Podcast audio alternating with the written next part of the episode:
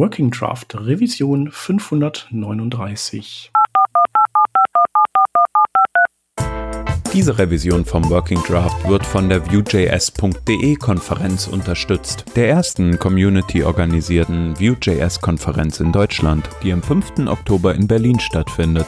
Mit renommierten SpeakerInnen und international anerkannten ExpertInnen, wie zum Beispiel Eduardo San Martin Moroto, Daniel Rowe, Debbie O'Brien und unserer Co-Host Vanessa Otto. Spannende Talks sind dabei, zum Beispiel zum Thema View Router, NUX 3, Composition API, Testing von View-Komponenten und viele mehr. Und obendrauf gibt's noch eine QA-Session mit Evan Yu, dem Erfinder von Vue.js. Noch mehr Wissen gibt's sogar schon am Tag vorher in den Workshops am 4.10. Außerdem gibt's gutes Essen in einer historischen Location, viel Swag und tolle Bücher zu gewinnen. Und natürlich ist viel Zeit fürs Networken in den Kaffeepausen und bei der Aftershow-Party. Wenn ihr Interesse habt, dann schaut mal auf conf.viewjs.de vorbei oder checkt den Twitter-Account ab unter view-js-de. Wir danken der Vue.js.de Konferenz für die Unterstützung dieser Revision vom Working Draft.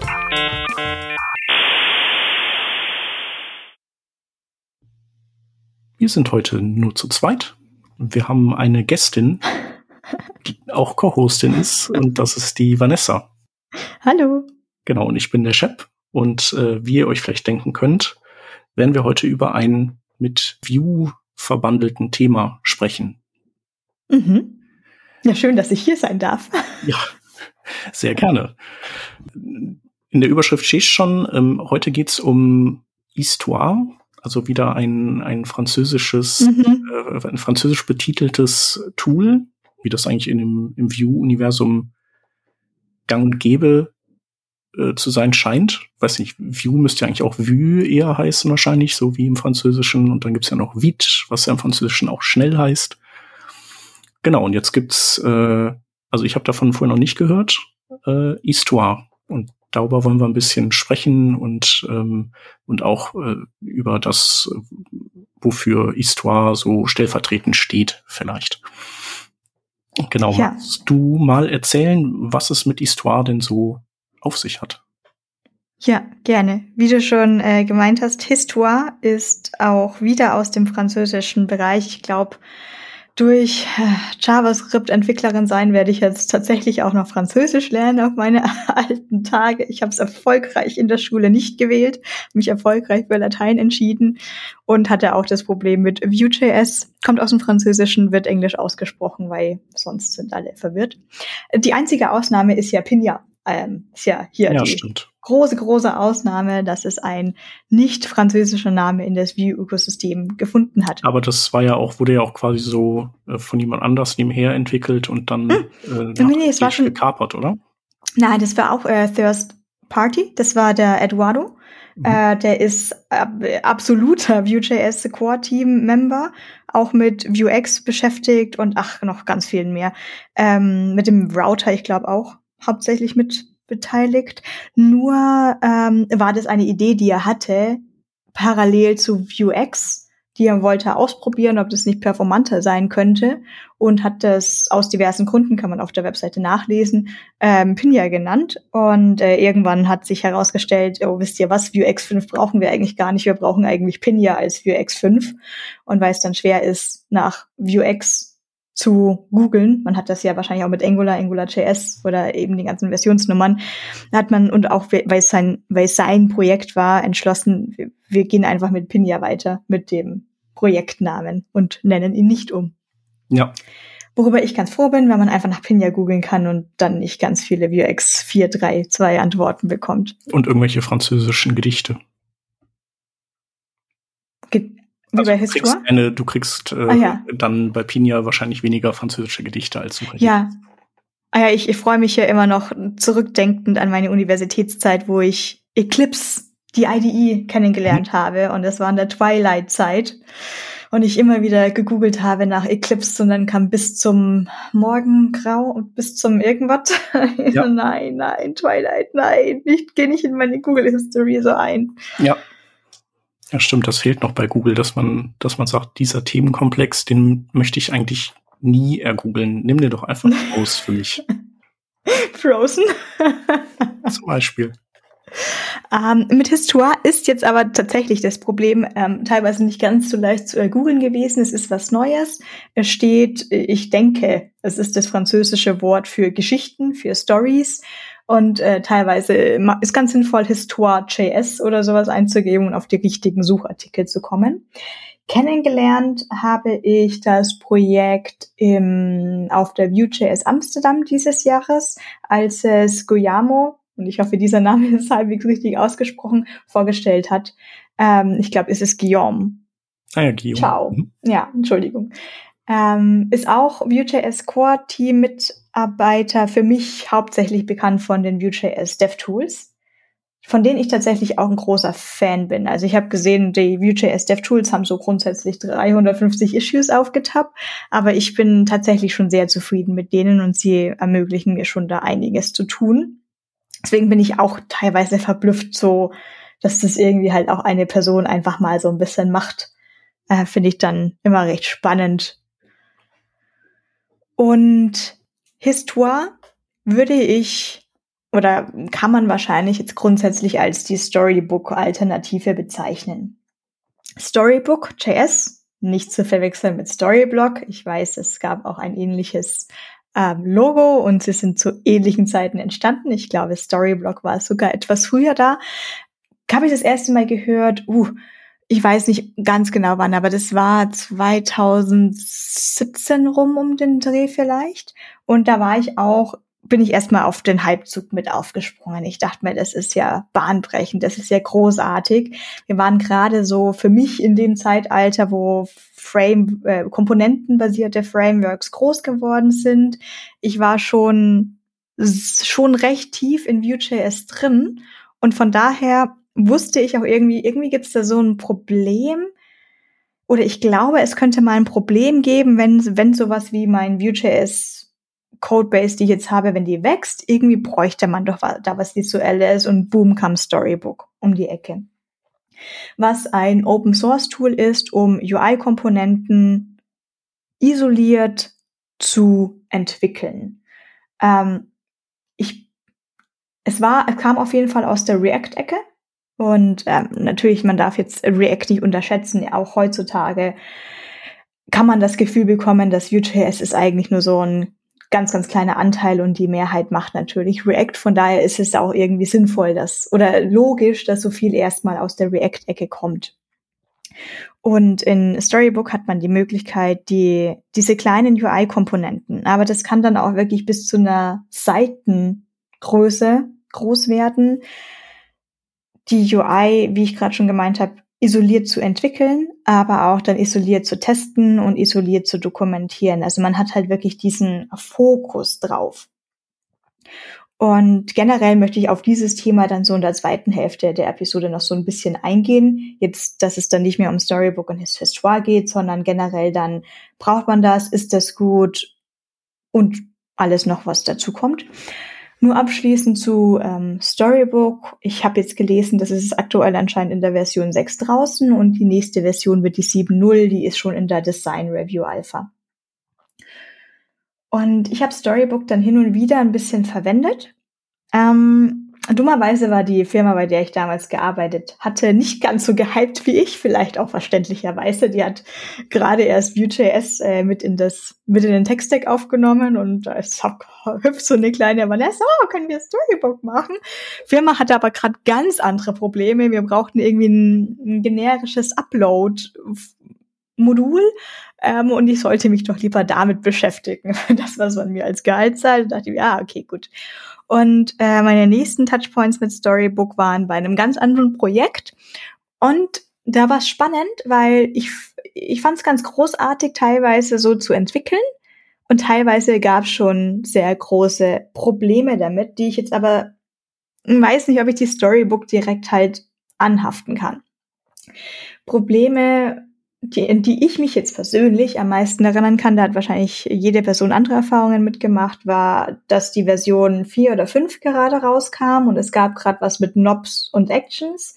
Und ich hatte das Gefühl, davor war Storybook straightforward und einfach und dann wurde es kompliziert. Und wir hatten auch eine Person drauf angesetzt, das alles zu upgraden.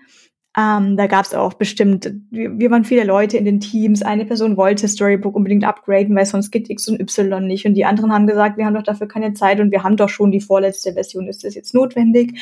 Dann hat das Upgraden lange gedauert oder Features wurden stattdessen nicht fertig.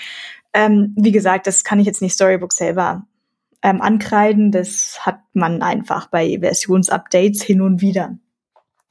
Jetzt ist aber grundsätzlich das Problem noch dazu gekommen. Wie gesagt, es kam aus der React-Welt. Und das merkte man Storybook an. Und ich habe jetzt vor kurzem getweetet, ähm, was die Leute da draußen so für negative Erfahrungen mit Storybook haben, jetzt gerade wenn man aus der View-Ecke kommt.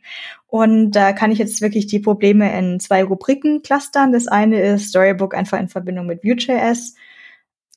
Es fühlt sich an wie was anderes. Also eine Vue.js-Komponente ist klar aufgebaut aus ihrem Script-Teil, Template-Part und Style, wenn man es braucht. Und der Template-Part ist HTML. Und das war ja auch immer so mein Argument, warum ich Vue.js gerne mag, weil ich JSX nicht so persönlich gerne mag. Und ich denke, Storybook hatte doch auch wieder eher so eine Konfigurationssyntax, ähm, dass du vieles in Objekt- oder Array-Möglichkeiten schreibst. Und ich, ich kann gar nicht sagen, ob es jetzt React-mäßiger angefühlt hat, das kann ich persönlich gar nicht bewerten, aber es war irgendwie schon was anderes. Und das wurde hier eben auch angemerkt. So man, man schreibt irgendwie seine View-Komponente und dann muss man so als Entwicklerin so sein Mindset mal komplett ändern und ähm, wechselt in die Storybook-Story-Welt und dann wechselt man wieder hin und her. Und man kann das aber ja gar nicht normalerweise einmal cutten, sondern das ist ja dafür da, dass man das zusammen entwickelt, die UI, die man dann auch gleich visuell im Browser sieht. Ähm, also so ein bisschen wie, als würde man ein komplett falsches Testing-System irgendwie benutzen und könnte das nicht, könnte gar nicht test-driven de developen, also könnte gar nicht visuell driven entwickeln, weil der Cut dann inzwischen immer zu hoch war. Und andere Anmerkungen waren dann, es ist zu komplex, es hat irgendwie einfach nicht diese Leichtigkeit, die man von Vue gewohnt ist. Dann kam natürlich jetzt Viet heraus und da habe ich jetzt gefunden, oh, super, Storybook unterstützt seit 6.3 auch Viet und alle super. Aber ist wohl noch in den, sagen wir mal, in den Kinderschuhen. Also man kann das wohl irgendwie verbinden, aber verschiedene Sachen. Und was für mich jetzt für Vue.js Devs als größter Nachteil, was ich hier sehe, sind, dass Props und Slots Probleme generieren. Also teilweise wurden Probleme erstellt, ähm, wenn die Prop und die Slot mh, hm, die gleichen Namen hatten. Und da waren Workarounds notwendig, aber irgendwie auch was weiteres. Und da musste man mit if und else Handling Sachen, was man jetzt eigentlich anzeigen möchte. Also es klang nicht ganz sauber. Also es war, es hat quasi äh, immer so ein bisschen sich eben weiterhin an React äh, orientiert, so ein bisschen mehr. Und es, es war zwar möglich, aber es, es ging einfach nie so problemlos und leicht von der Hand ähm, äh, für View-Entwicklerinnen und Entwickler kann man quasi sagen. Ne? Und ja. man da über die Jahre, da sich das jetzt äh, offenbar ja auch nicht so viel gewässert hat, also äh, View immer noch so ein Second-Class-Citizen zu sein scheint in Storybook, dass dann jemand eben so diese in die Lücke jetzt gestoßen ist und gesagt hat, komm, also äh, im Grunde genommen, also vielleicht auch nicht in, in diesem Feature-Umfang, das wirst du vielleicht noch erzählen, ähm, aber so das, was View-Entwickler erstmal haben wollen, vielleicht so den Stand, bevor es äh, Knobs und äh, das andere gab, so als es noch einfacher war, das können wir, das können wir auch noch bauen. So. Ich würde fast zu allem zustimmen.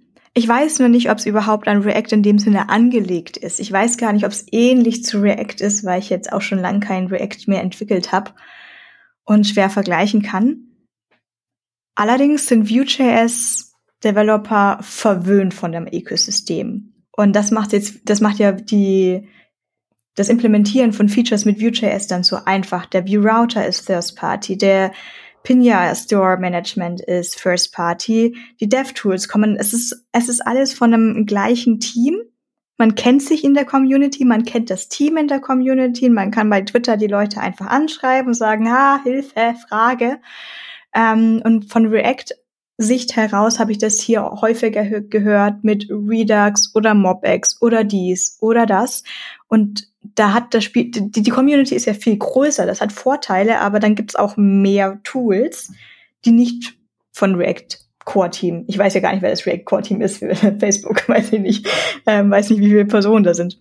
Ja, also im Prinzip äh, wählt Vue vielleicht so einen Weg da oder entwickelt sich vielleicht auch unbewusst so ein bisschen mehr in Richtung Angular, wo ja viele Leute eben sagen, äh, das Schöne daran ist, du musst dir eben deine Bauteile, wie du gerade gesagt hast, deinen Store und so nicht zusammensuchen, sondern du hast quasi alles aus einer Hand und das nimmst du und dann ist alles gut.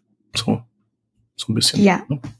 Ob das, wie gut oder wie schlecht das im Endeffekt jetzt ist, sei jetzt mal dahingestellt, weil ich finde es weiterhin auch sinnvoll, sich für alles andere zu interessieren und ich selber habe auch gesehen, wie man da in einem eigenen Tunnel sein kann und gar nicht weiß, dass es das entweder schon genauso gibt, schon besser gibt, dass man es auch anders machen könnte. Und ja, sei, sei so dahingestellt. Das andere, was interessant war und fühlt sich teilweise für mich so an, als würde das immer mit solchen Sachen passieren, die einfach groß werden und dann jeder benutzen will. So vielleicht auch im Vergleich zu Java kann, also es kann halt unfassbar, oder Jira kann unfassbar viel. Manche Leute mögen es nicht, weil es dann so overloaded ist. Oder gleiches Thema auch mit Webpack, irgendwie so eine eierlegende Wollmilchsau, aber sie können dann auch eben alles. Und diese zweite Rubrik an Beschwerden, die dann kamen, war dass es sich gar nicht mehr anfühlt wie dieses Tool für, ich möchte meine UI-Komponenten irgendwie zusammen in Isolation programmieren, sondern das ist schon so ein aufgeblasenes Dokumentationstool für die Öffentlichkeit. Was bei Storybook auch spannend ist, da haben, werden wir auch ein paar Links in die Show Notes reinpacken, diese Storybooks werden dann teilweise wirklich veröffentlicht. Ich, man kann sich das ganze Airbnb Storybook anschauen und dann hat man da auch die ganze Dokumentation dazu. Und da ist dann die Frage, was ist, was ist das Problem, was es lösen soll? Will ich mit meinem Designteam zusammen, wahrscheinlich mit diesen ähm, ein, zwei Designpersonen einfach zusammen in Isol Isolation mich um diese UI kümmern? Oder will ich der ganzen Welt zeigen, so funktioniert unser Komponentensystem? Und damit dann zusammenhängend waren einfach Stichwörter wie bloated, slow, buggy, boilerplate, die meistgenannten Begriffe. Und so ein bisschen kam dann noch dazu, es erinnert mich so ein bisschen an Gespräche über Testing oder Unit-Testing oder End-to-End-Testing. Ähm, Problem ein, ein Hauptproblem damit auch, wie, wie schafft man es dazu, Entwicklerinnen diese Angewohnheit beizubringen, die Stories jetzt auch zu schreiben und dann auch up-to-date zu halten. Ich glaube, wir kennen alle die ähm, Phrasen wie, ja, aber da muss ich jetzt auch meinen Unit-Test updaten. Ja, wir müssen dann halt auch wieder die Story updaten. Und ähm, da stellt sich schon die Frage für, für diesen gefühlten doppelten Auf Arbeitsaufwand, den man ja hat, sei so dahingestellt, ob es wirklich so ist. Aber zahlt es sich aus? Also brauchen wir das wirklich? Wozu machen wir das? Gäbe es da nicht schlauere Alternativen? Genau, und darüber, über diese ganze zweite Rubrik können wir dann noch sprechen. Jo. Nachdem ich jetzt dann auch ein paar Sachen über Histoire dann noch sage. Genau, ich wollte nur hinzufügen, wir hatten ja ähm, mit dem Tobias und der Ramona vor zwei Revisionen, glaube ich, über Cypress gesprochen. Da fiel auch, dass äh, Storybook ja jetzt auch ähm, diese Play-Funktion hat, die ja auch noch quasi so ein äh, Testing-Tool beinhaltet. Ja. Genau, also ich muss da äh, immer so an früher denken. Ähm, da gab es so ein äh, CD- und DVD-Brennprogramm, das Nero Burning Room, das war super. Das startete schnell, alles gut, man konnte damit CDs und DVDs brennen. Und mhm. im Laufe der Zeit ist das halt zu so einem, es wollte halt alles machen, Audioschnitt und Videoschnitt und was weiß ich noch. Und dann wurde es halt doof. So, und äh, im Node-Bereich ist es ja auch so, dass deren Philosophie ist, äh, mach lieber viele kleine Pakete, die einzelne Aufgaben lösen, ähm, was natürlich auch einem wieder auf die Füße fallen kann, wenn halt ein Paket dann mal von einem Maintainer zurückgezogen wird. Aber das ist ja eine andere Geschichte. Aber im Prinzip sagen die auch, also so mach ein Paket für eine Aufgabe und nicht äh, ein super aufgeblasenes Paket, das dann tausend Sachen kann. Ja. ja. Ich glaube, das ist eben vielleicht sogar was, was Vue.js normalerweise gut macht, weil es kommt zwar dann alles aus einer Hand, es kann Nachteile haben vielleicht sogar, aber ich kann mich entscheiden, will ich Vue.js jetzt einfach nur benutzen, um so ein bisschen jQuery zu machen, dann mache ich das. Brauche ich eine Single-Page-Application, dann mache ich das. Brauche ich äh, Server-Side Rendered Single-Page-Application, weil äh, wozu auch einfach, wenn man es kompliziert haben kann, dann mache ich das. Ähm, bei Storybook ich habe so ein bisschen jetzt wieder nachgelesen, nachdem ich es ja selber gar nicht jetzt wirklich verwende. Ähm, ich bin auch erstmal verwirrt, ob ich, kann ich nur das machen oder muss ich dann alles machen? Und das sind Knobs, okay, das sind Actions, okay, und das ist das und was und hier. Es scheint erstmal mächtig. Ja, also liest sich auch immer erstmal gut, ne? weil man dann so denkt, ach, das, äh, mit dem Werkzeug bin ich safe. So, da, das, hm. da kann ich dann mit skalieren irgendwann. Aber natürlich kommt das, kommt das ja auch nicht ohne Kosten. Ne? Also einfach der, äh, der Mental Load ist dann einfach höher. Aber äh, Histoire macht das offenbar ein wenig anders. Ja, ja. Ähm, Histoire, das kann jetzt natürlich auch dann zeitlich geschuldet sein, weil es ja neu ist. Aber Histoire macht erstmal das, was ich denke, was sich Entwicklerinnen unter Storybook gerne vorstellen dass es wirklich nur die Developer Experience erstmal besser macht. Und jetzt erstmal ganz großartig dann für Vue.js und auch Svelte Developer. Es ist die, es ist die identische Syntax, die wir gewohnt sind.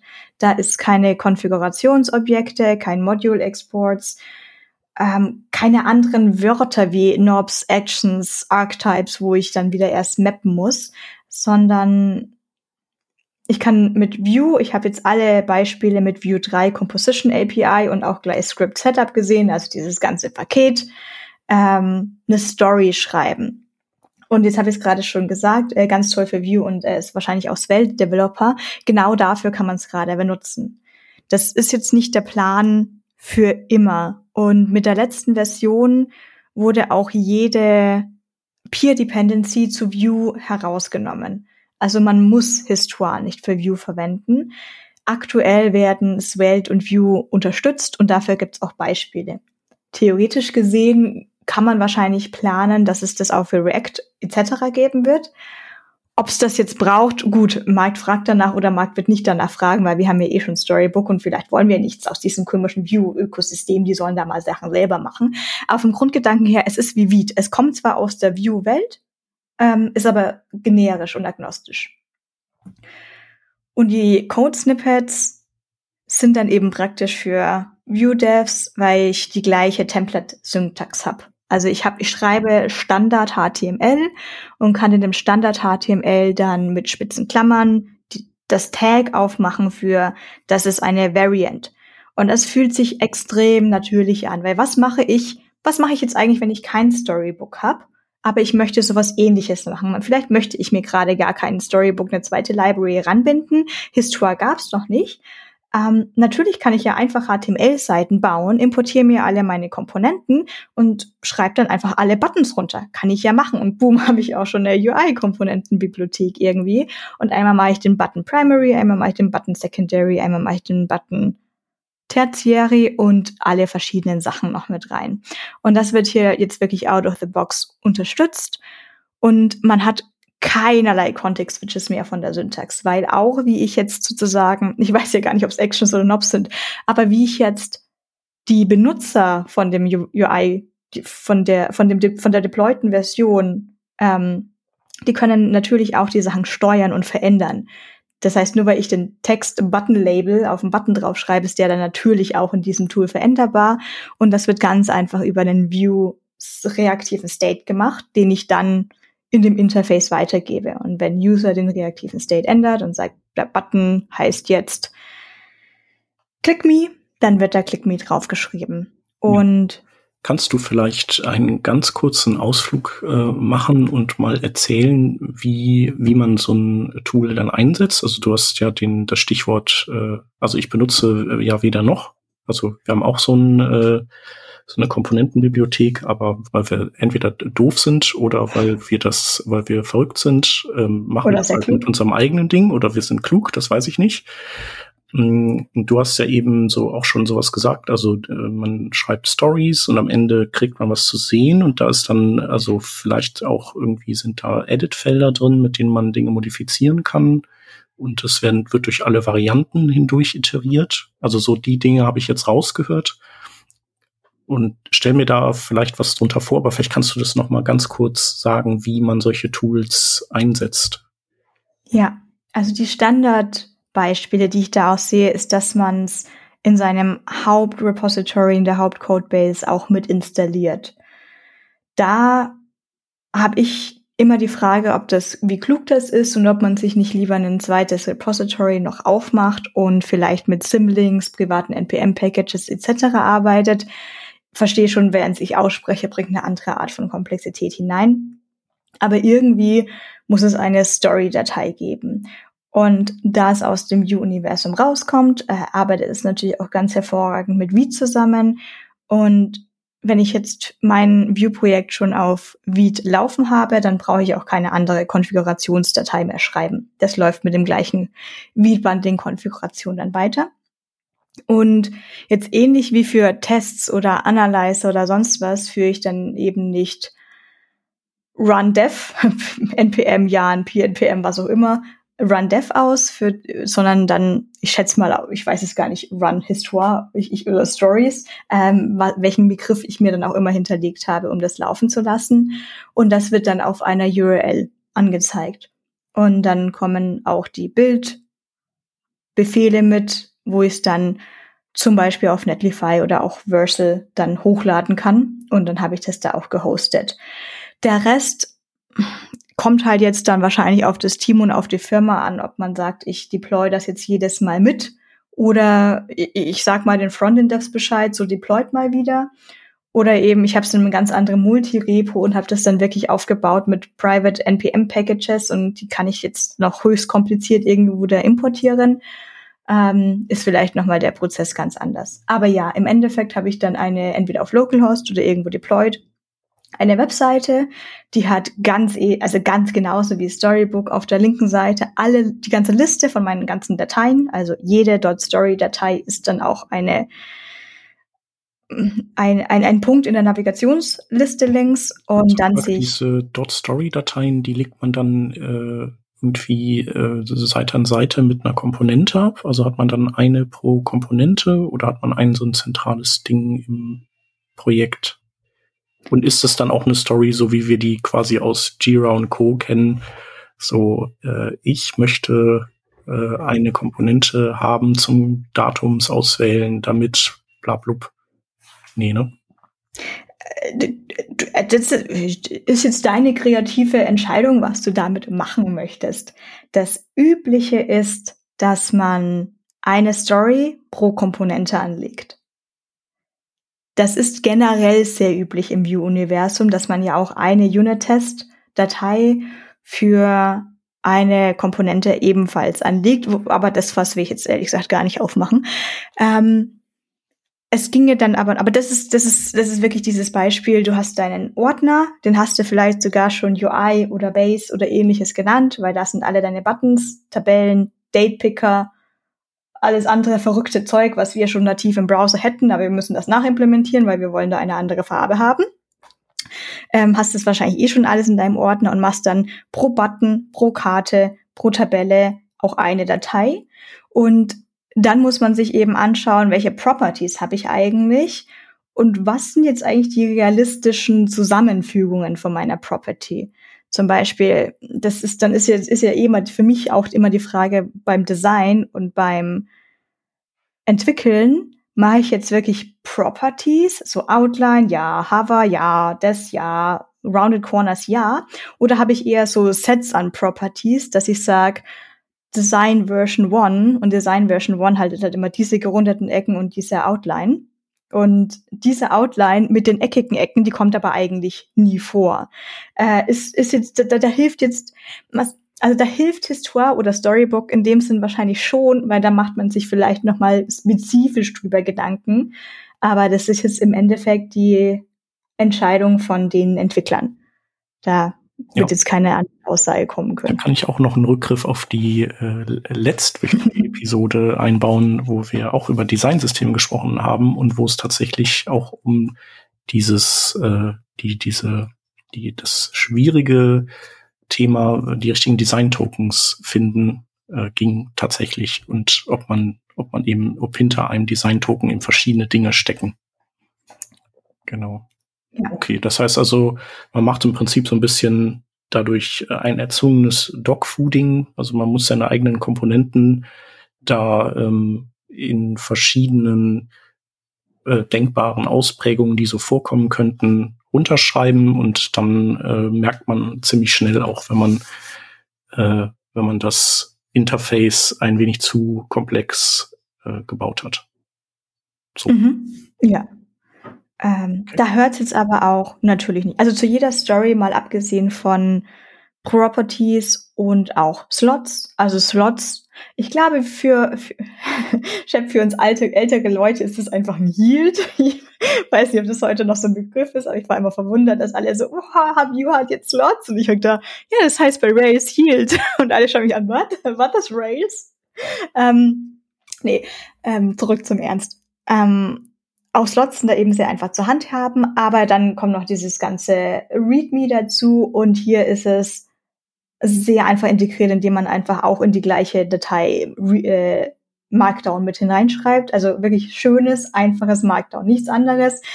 Ähm, keine andere weirde Syntax und kann dann noch meine beliebige Dokumentation dazu schreiben hier quasi das gleiche Problem oder Gute, wie man jetzt am besten eine Komponente definiert, kann uns das Tool nicht sagen. Ich fände es fast auch schlecht, wenn ich ein Tool hätte, das mir das so genau vorgibt, wie ich das zu beschreiben hätte. Ähm, aber die, die Hauptarbeit, und da, da, da, da kommen vielleicht die Argumente her wie doppelter Arbeitsaufwand, ähm, nur weil ich jetzt eine Komponente extrem gut entwickeln kann und extrem schnell entwickeln kann mit dem richtigen HTML und CSS, heißt das noch nicht, dass ich mal kurz runterschreiben kann, wie sie zu benutzen ist, wo sie benutzt wird. Sollte man angeben, wo sie benutzt wird? Sollte man Referenzen haben? Andere Problematik. Man mhm. kann es dann aber da dokumentieren, wenn man weiß, wie. Ja, ja, man muss natürlich, äh, genau, man muss eben das dann in Sync halten. Ne? Also wie bei den Tests ja auch, hast du ja gesagt. Ja. Mhm. Okay. Genau, dann äh, kommt heraus diese Webseite, diese Übersicht, wo du gesagt hast, im Menü auf der einen Seite werden dann diese ganzen Komponenten, die sich ja speisen aus diesen Story-Dateien, ähm, aufgelistet und dann kann man die wahrscheinlich da anklicken und dann hat man eben die Default-Ausprägung, sieht man dann vor sich und kann dann wahrscheinlich äh, irgendwie über einen Dropdown sagen, ich äh, oder kann durch die verschiedenen Varianten sich durchklicken und hat möglicherweise, du hast ja gesagt, man kann den Buttontext ändern, dann ist da vielleicht auch noch sind editierbare Felder für diese Properties vielleicht. Ja, da wird jetzt tatsächlich spannend. Das Layout von einem Histoire ist dann, ich habe links meine Navigationsliste mit allen meinen Komponenten. In der Mitte habe ich die View was als Ergebnis rauskommt.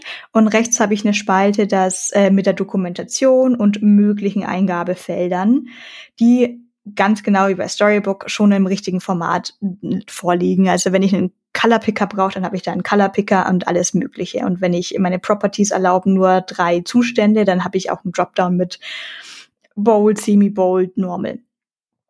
In der Mitte ist es frei gestaltbar und ich sehe generell normalerweise für mich wahrscheinlich der Normalzustand alle Varianten aufgelistet, so dass ich, wenn ich den Buttentitel ändere, wäre das ja super, überall gleich zu sehen. Und ich habe generell die Möglichkeit, das responsive zu benutzen, die View, dass ich das auch in verschiedenen Views ansehen kann. Nicht ah, nur responsive, sondern auch mit den vorgearbeiteten Sets von iPhone Mini, iPhone Pro, Tablet-Größe, Android, Samsung, das beliebteste in der Größe und etc. Was ich jetzt verwunderlich fand, als ich jetzt selber das ganze Tutorial angeschaut habe, und ich weiß auch gar nicht, ob sich das noch ändert oder warum das so ist oder warum das sinnvoll erschien. Aber ich kann in der Story-Datei, die ja übrigens auch eine, eine View-Datei sozusagen ist, gar keine JavaScript- oder TypeScript-Datei, das Layout für die View dieser Komponente festlegen. Ich hätte jetzt erwartet, weiß, weiß nicht warum, aber ich hätte irgendwie erwartet, dass ich in der UI so Buttons hab, dass ich von Grid View auf einfach alles untereinander oder sogar mit Drag and Drop. Ja, gut, das ist alles ein bisschen schwierig zu programmieren, aber irgendwie hätte ich gedacht, dass ich das in der UI umstellen kann. Vielleicht kommt's noch, es ist ja recht neu. Ähm, aber generell kann ich als Developer in der View-Komponente sagen, möchte ich das in einem Grid anzeigen? Was soll die Standardbreite sein? Und ein bisschen bereitet mir das deswegen Bauchschmerzen, weil ich das Gefühl habe, dass das ist ganz schön viel Arbeit für die Devs, wenn man sich jetzt auch noch überlegen muss, in welchen Art von Grid möchte ich das jetzt dann anordnen, damit ich das meinen anderen Developern und Designern und etc. zeigen möchte. Vielleicht ist es aber auch super, weil so ein bisschen ist, dann mach halt Inline CSS und sag einfach, die Standardbreite ist 300 Pixel und so ist halt irgendwie das gedacht. In so einem Rahmen sollte man diese Komponente verwenden. Und dann brauchen die Benutzer nicht umständlich umhertockeln oder sagen, mhm. ah, die Komponente ist ja gebrochen, weil die Breite falsch eingestellt war und es niemals realistisch ist, dass dieser Button in dieser 20 Pixel breiten Box angezeigt wird.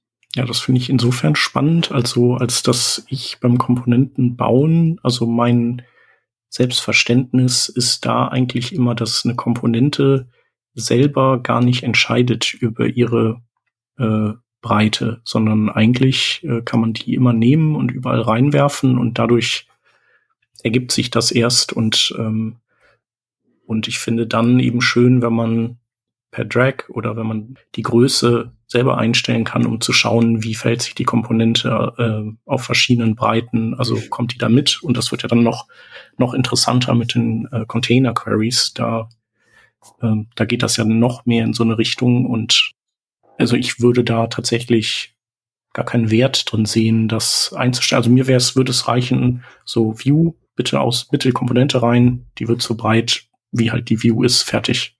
Und die kann ich dann selber irgendwie schieben.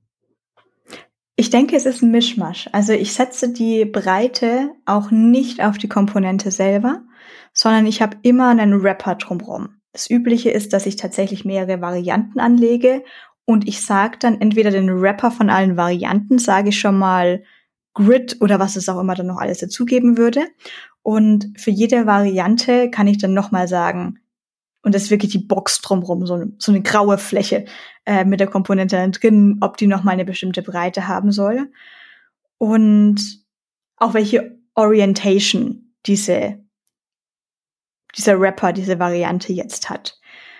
Ja, es ist für mich noch ein bisschen schwierig zu bewerten. Es wird irgendwo hergekommen sein, vielleicht soll man es auch gar nicht so benutzen. Es wird aber auf jeden Fall schon so benutzt. Vielleicht ist es zum Entwickeln total super, weil man dann vielleicht ähm, remote mit den Designern sprechen kann und die sagen, kannst du es mal kurz ändern?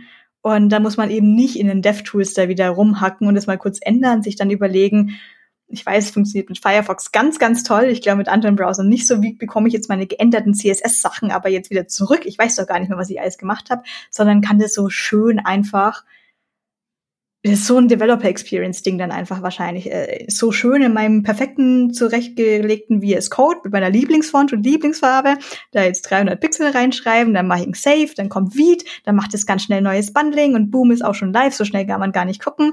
Und schon hat man das richtig drin. Da muss, muss man vielleicht nicht mit Rechtsklick auf die Seite 300 Pixel also es ist wirklich, Histoire erinnert mich eben, also es kommt mir sehr, sehr stark aus wirklich Develop, klar, es wird von Developern entwickelt, aus Developer-Sicht heraus. Und auch wenn man auf die Features, die angepriesen werden, schaut, ähm, ja, Responsiveness ist ein großer Punkt, aber einer, der gleich groß erscheint bei der Featureliste, ist Dark Mode. Wo ich immer das Gefühl habe, ich glaube, Dark Mode machen Developer nur für sich selber. Das, ich glaube, niemand anders außer uns interessiert sich für Dark Modes auf dieser Welt. Und Storybook scheint mir dann immer eher fast sich so entwickelt zu haben für andere. Während Hauptuser von Histoire sind Devs noch, noch. Und Hauptuser von Storybooks sind vielleicht eher andere. Ja, vielleicht äh, Konsumenten dieser Komponentenbibliotheken, oder? könnte ich mir vorstellen. Also das wäre jetzt ja auch eine Zielgruppe, dass man sagt, hier guck mal, wir haben äh, diese Komponenten äh, in unserem äh, Komponenten-Team sozusagen, der Design-Ops-Team entwickelt und jetzt äh, könnt ihr alle anderen Abteilungen das benutzen und hier ist die Doku und so sieht das aus und so funktioniert das. Genau, viel Spaß. Ja, und genau da sind wir jetzt vielleicht wieder, die haben wir diesen Kreis wieder geschlossen zu meiner Verwunderung am Anfang, ob es aber gut ist, wenn Storybook oder so ein Tool eher für andere ist. Also was ist der eigentliche Sinn dahinter? Und für mich ist Histoire, so wie es jetzt mit dieser ganzen Developer Experience schon sehr spannend. Also ich finde das, ich finde das jetzt persönlich sogar recht gut vielleicht, dass es so ist, weil ich das auch für die Kommunikation einfach zwischen Entwicklern dann sehr gut finde. Wo muss ich halt immer fragen, warum habe ich das Gefühl, dass ich sowas brauche? Und wenn ich vielleicht sage, du, unsere Designer schauen da eigentlich gar nicht drauf, aber ich muss ja auch irgendwie als Developer wissen, was sind denn eigentlich die ganzen Komponenten, die ich habe, weil sonst weiß ich doch gar nicht, dass die existieren. Also wenn ich 200 Base, ähm, das ist jetzt ein bisschen eine hohe Zahl, aber trotzdem, wenn ich jetzt 200 UI-Komponenten habe und ich sehe wieder in einem Design, das ich von Designern bekomme, ich soll hier so ein Icon hinmachen mit einem Text dazu. Könnte ich mir denken, oh, das ist auf jeden Fall eine Komponente, das ist Icon with Label. Und weiß nicht, dass jemand anders schon geschrieben hat. Gott, jetzt fällt mir nichts anderes mehr ein. Icon with Text. Gut, das würde man wahrscheinlich sogar alphabetisch dann im File-System sehen. Ähm, aber irgendwann wird das schwierig, da die Übersicht zu behalten. In einem kleinen Team, wir sind ein Team von vier Frontend-Devs, ist es einfach. Wir arbeiten so nah zusammen, dass wir sprechen auch und dann kann ich schon sagen, du, die Komponente haben wir schon, die habe ich so und so genannt. Entstehen auch lustige Gespräche, wie warum hast du das so genannt?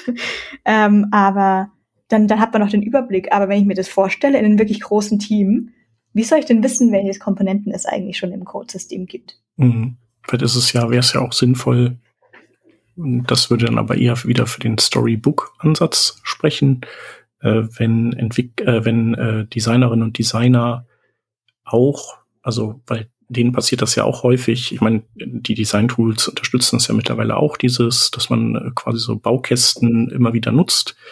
Aber ähm, äh, schon an, an dieser Stelle in dem Prozess wäre es ja schön, wenn die eine die Gelegenheit hätten, das herauszufinden, dass es eine Komponente schon schon gibt. Ich finde übrigens auch den Aspekt, den du vorhin nanntest, dass man, äh, dass es vielleicht auch gar nicht schlecht ist, wenn man bei jeder Komponente eine Liste der Komponenten bekommt, die die wiederum nutzen. Also ähm, das finde ich auch ein total tolles Feature und äh, ist vielleicht auch ähm, auch hilfreich, sich da ähm, also auf dem Weg zur richtigen Komponente, die man jetzt einsetzt, dass man dass man eben schaut, was machen andere wie, wie ist das woanders gelöst in anderen Komponenten schon und so. Ja, ist jetzt nichts, was Histoire meines Wissens nach kann. Das ist nur das eine Information, die ich immer sehr, sehr gerne hätte und mich immer frage, wie man das automatisiert machen kann. Weil was nicht funktionieren wird, wird, dass ich da händisch reinschreibe, diese UI-Komponente wird hier, mhm. na, äh, na, manuell geht nicht. Ja, in unserem Komponentensystem äh, ist das so, tatsächlich in der Übersicht. Also, aber das, das ist dann einfach.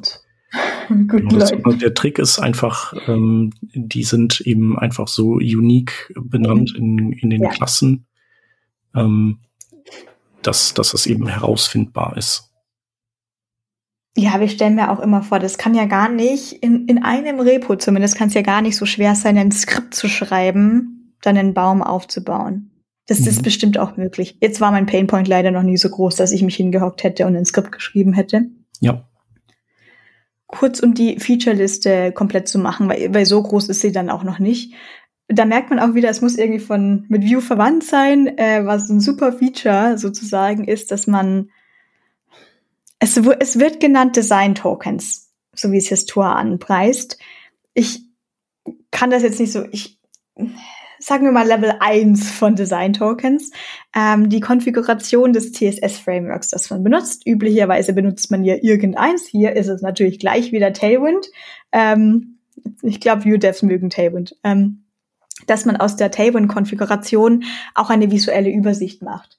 Das ist es aber auch nichts wirklich Neues. Wir haben weder Histoire noch Storybook bei uns im Einsatz und wir haben das auch. Wir haben ein Tool, ich weiß schon gar nicht mehr, wie es heißt, hat nur dieses eine Problem gelöst, macht das sehr gut, ähm, kann mir aus meiner Tailwind-Konfiguration eine visuelle Übersicht anzeigen, was sind unsere Farben, die verwenden, haben wir vielleicht bestimmte Varianten gar nicht im Einsatz. Zum Beispiel bei uns ist es, wir haben kein Bold-Text, wir haben grundsätzlich Semi-Bold ähm, und so eine Übersicht zu generieren. Ist jetzt für mich noch kein Design-Token, aber auf jeden Fall auch was sehr Hilfreiches und vielleicht eben auch ein so ein Feature, das noch Sinn macht.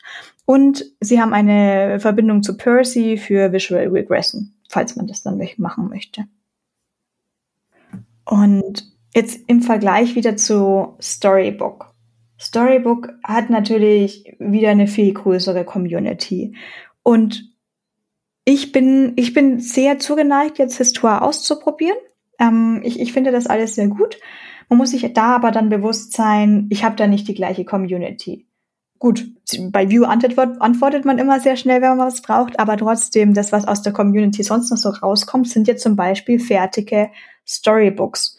Und das ist was, was ich jetzt extrem spannend finde. Storybook hat selber eine Seite, wo man sein eigenes Storybook hochladen kann. Und da gibt's unfassbar viele Beispiele. Aber man kann auch filtern nach den top-gelisteten. Und da, wenn man mal einfach so bei Airbnb und sowas rumschaut, es ist super, super spannend zu sehen, wie andere Leute die eigenen UI-Komponentensysteme denn aufbauen. Denn ich habe schon alles Mögliche gesehen und ich glaube, bevor man einfach sich die Frage stellt, brauche ich Histoire oder Storybook, ist noch eine ganz andere Frage, wie baue ich mir denn meine Dateien auf?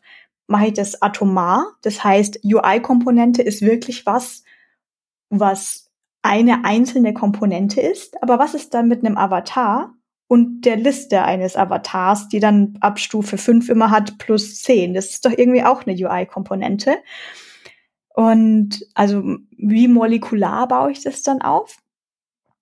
Und dann, das, wie ich schon vorher meinte, das geht dann bis hoch zu Seiten. Also ich habe die UI-Komponenten Avatar. Ich habe sowas wie größere Moleküle, Avatarliste. Ich sage gar nicht, dass das jetzt auf zwei Hierarchieleveln sein muss, nur vom Gedanken her. Und ich habe dann auch wirklich ein ganzes Page-Layout. Das ist schon sehr spannend, sich das anzuschauen. Histoire-Beispiele gibt es jetzt natürlich noch nicht so viele, aber es ist ja auch egal, ob das Storybook oder Histoire ist. Man kann sich das da einfach anschauen, wie das andere Leute benutzen und dann sieht man auch, wie andere Leute ihre Properties benutzen. Was, was ist ein Property bei Leuten? Was ist, was ist ein Slot bei anderen Leuten? Ja, und dann die Add-ons natürlich. Also ähm, kommt alles, ist alles Open Source, alles Mögliche. Aber für Storybook gibt's ja schon etliche Add-ons und Integrationen. Ich weiß gar nicht, ob man die alle braucht. Ich weiß gar nicht, ob das gut ist, so viele möglichen zu haben. Ähm, ich habe gesehen bei Storybook heute, es gibt eine, ich, ich mache gerade Anführungsstriche, für Notion eine Integration. Es ist ein iFrame. Ich habe keine Ahnung, wozu ich bei Notion einen iFrame vom Storybook brauche, aber anscheinend äh, braucht es irgendjemand. Ähm, das, das alles werde ich vielleicht bei Histoire niemals haben, weil es immer ein kleineres View-Ökosystem ist. Ja, wobei die äh, in der Regel ist es ja auch ähm, genau alles, was nicht Special Interest ist. Also das findet man ja dann relativ schnell überall, also das, was viele Leute brauchen. Ne? Mhm. Ähm, ja. Trotzdem möchte ich da jetzt gar nicht Storybook verteufeln, weil ich glaube immer, ich bin ja sogar so ein kleiner Tierer-Fan nämlich, ich glaube schon, dass so, wenn, wenn Projekte komplex werden, dann hat das schon auch immer einen guten Grund. Und äh, Bloated Slow, Buggy, Boilerplate klingt zwar alles schlecht, aber manchmal fällt es mir auch schwer einzuschätzen, ist es wirklich Storybooks schuld oder fehlte die Organisation, fehlten Best Practices? Weil natürlich schaut sowohl Histoire als auch Storybook super aus, wenn ich mir das Tutorial anschaue, um meinen Button zu machen. Da kann ich beides nehmen, ist beides großartig. Aber allein für mich schon, du, du merkst, wie ich auf dieser Frage, was ist Avatar und was ist Avatar List? Ist es ein anderer Folder oder ist es der gleiche Folder und brauchst du eine Hierarchie? Und solche Sachen kosten Zeit zu besprechen und Meinungen zu besprechen. Dafür hat ja niemand Zeit, weil wir haben ja alle Deadlines. Und ich weiß nicht, wie viel dann Storybook vorgeworfen wurde, langsam zu werden, da, sonst was zu sein, wenn vielleicht auch die interne Organisation nicht so ganz klar war. Ich kann natürlich auch Vue und React und Angular falsch verwenden. Ja, naja, das ist, äh, genau, das geht ja bei allen, allen Tools. Äh, man kriegt die, kriegt die ja alle kaputt, ne? Mit ja. entsprechend äh, viel Aufwand, den man bewusst oder vielleicht auch unbewusst treibt. Ja. Ja.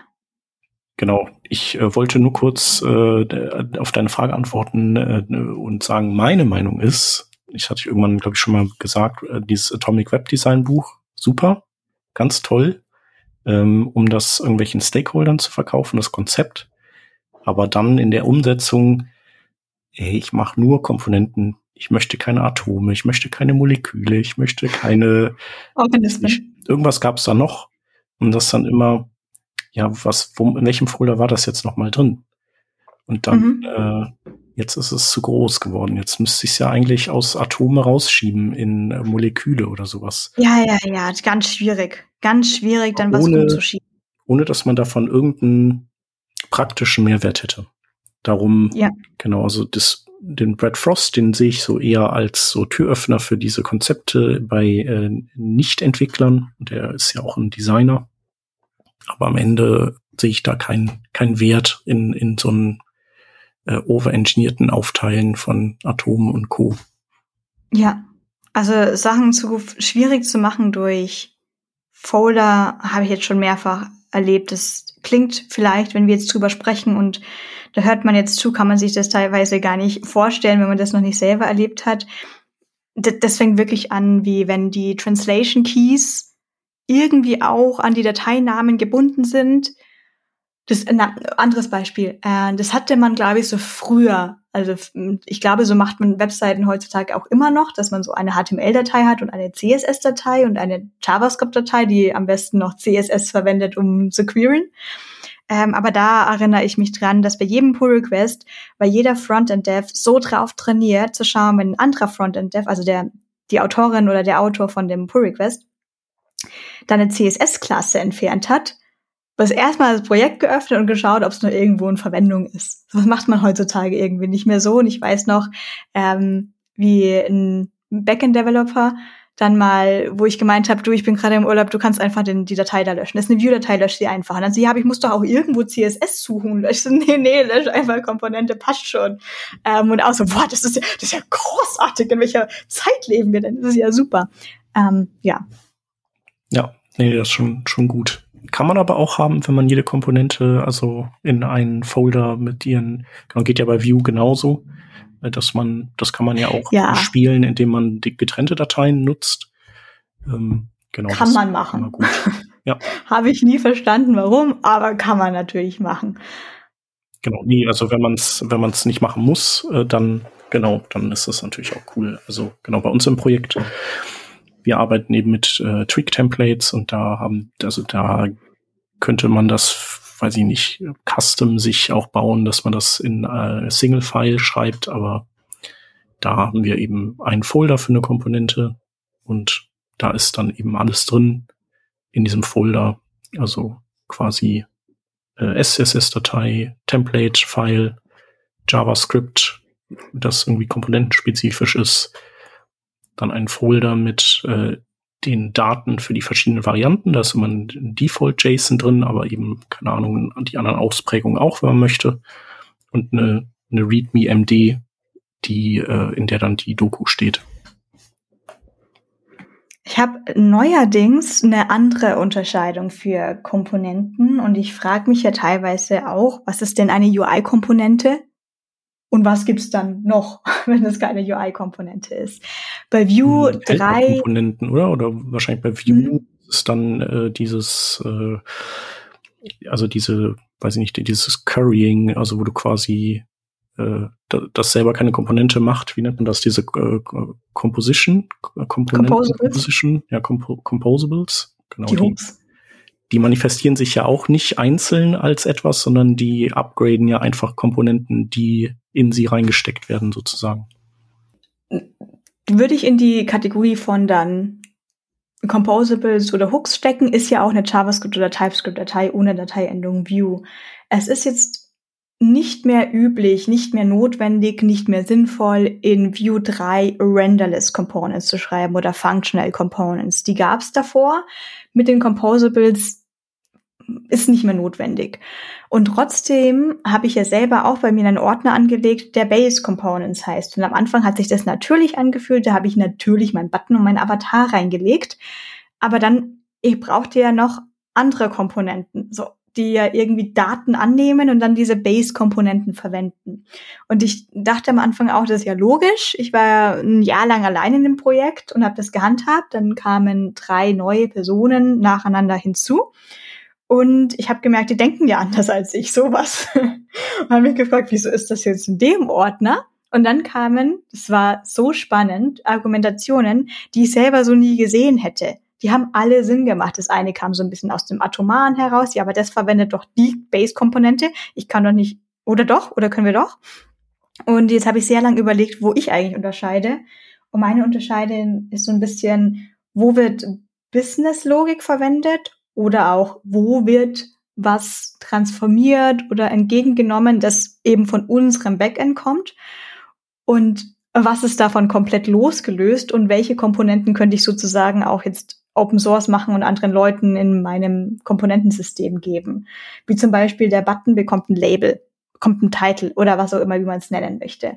Aber trotzdem habe ich ja Komponenten, die zum Beispiel aus meinem Store Daten bekommen, die über die API kamen. Und dann habe ich einen User mit sehr spezifischen Betitelungen wie Full Name, First Name, Last Name und eben sehr spezifische Sachen für mein Produkt. Und die versuche ich wirklich so ein bisschen abzutrennen, weil so wie es ich gewohnt bin, wird sich die UI schneller ändern als die ganze Businesslogik oder als die Datenbankstrukturen.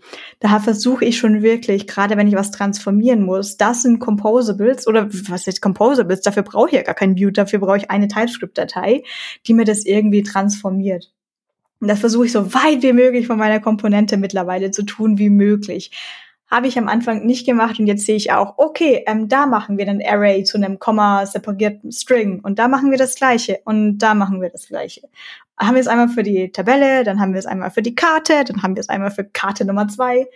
Ähm, da versuche ich jetzt irgendwie für mich zu überlegen, wie ob, ob da eine Trennung sinnvoll ist, ob da zwei Ordner sinnvoll wären, wie das sind meine UI-Komponenten.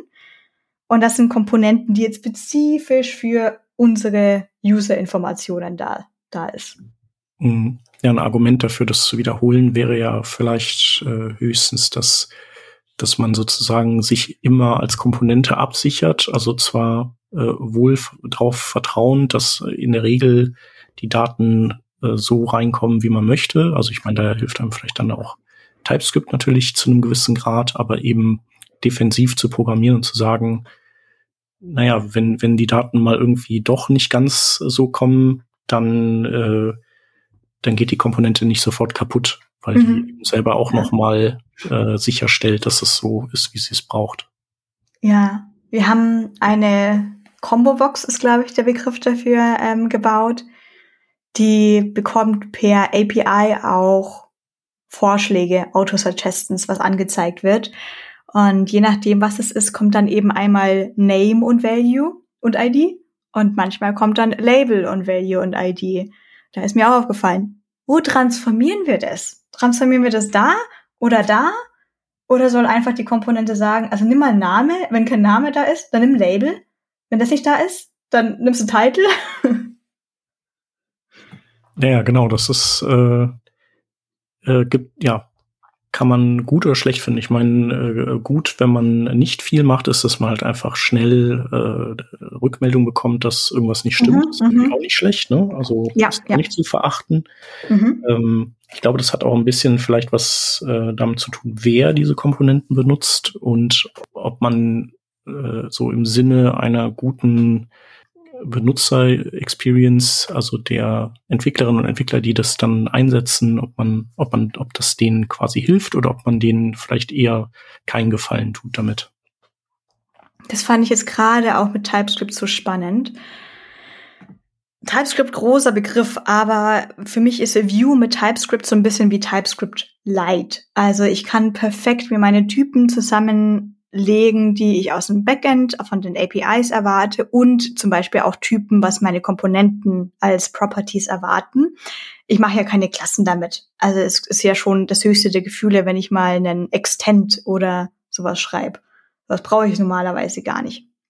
Und hier habe ich natürlich auch die TypeScript-Checks. Und je nachdem, wie es ist, je nachdem, wie mein State ist, kann es sein, dass mein User-Array, na, machen wir mal kein Array, das könnte ja einfach nur leer sein, aber dass mein User-Objekt noch null ist, wenn die Daten noch nicht geladen ist. Und dann zeigt mir TypeScript an, hey, hier könnte dein User null sein. Unwahrscheinlich, aber möglich.